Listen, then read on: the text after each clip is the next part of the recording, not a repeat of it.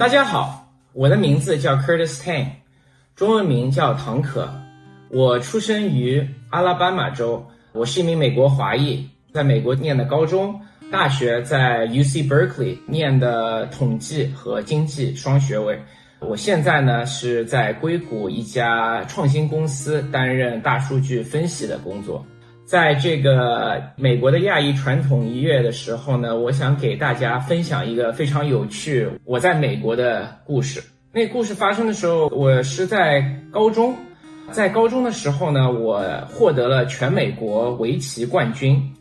这个消息啊，给当时的《洛杉矶时报》的一名记者发现了。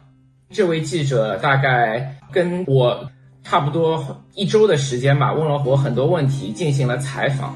结果呢，在差不多三月的时候，他把这篇文章发表了在《洛杉矶时报》的头刊上。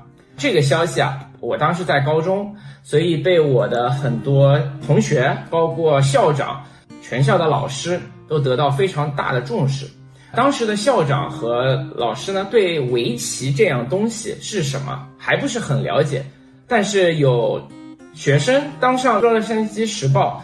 那肯定是要宣传一下，所以呢，当时报刊出来的时候，老师在校内很多地方都贴上了我这一篇报纸。当时呢，我个人很自豪，以为很多同学都会为我自豪，但其实不然。为什么呢？当这篇文章贴上去的时候，很多人看到说：“哎，这是 Curtis，我们来看一下他的经历吧。”几乎所有人都不关心围棋的故事，或者我是怎么样赢得的冠军，甚至很多人连围棋是什么都不知道。他们关注的是什么呢？他们关注的是我的年龄。当时我十九岁，我当时念的是美国的高三，应该是十七岁，大家同学都是十七岁，而我比别人大两岁。为什么呢？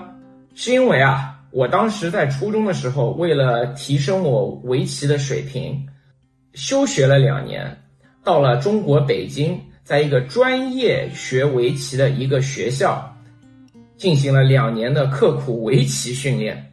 这个经历啊，几乎没有人听说过，在美国，我也不想做太多的解释。在中国这段时间，我不仅围棋进步了很多。已经比在美国的同龄人高出很大的水平，甚至我的中文都学会了很多。因为在去北京之前啊，我的中文应该是美国很多他们说 ABC 的那些中文，只能稍微跟父母说两句听得懂，不太会说。但是经过这两年啊，我的中文水平也得到了提高。所以我现在回想起来，我觉得这两年应该是一分钟都没有白费。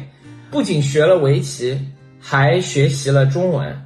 但是我现在回想起来，又想到这篇报纸登上去的时候，几乎所有的同学都甚至有点嘲笑我十九岁那个时候的年龄。我就希望啊，围棋这种传统的中国运动，在美国能得到更大的普及。也希望在这个美国亚裔传统月之时呢，大家对围棋进行更多的了解。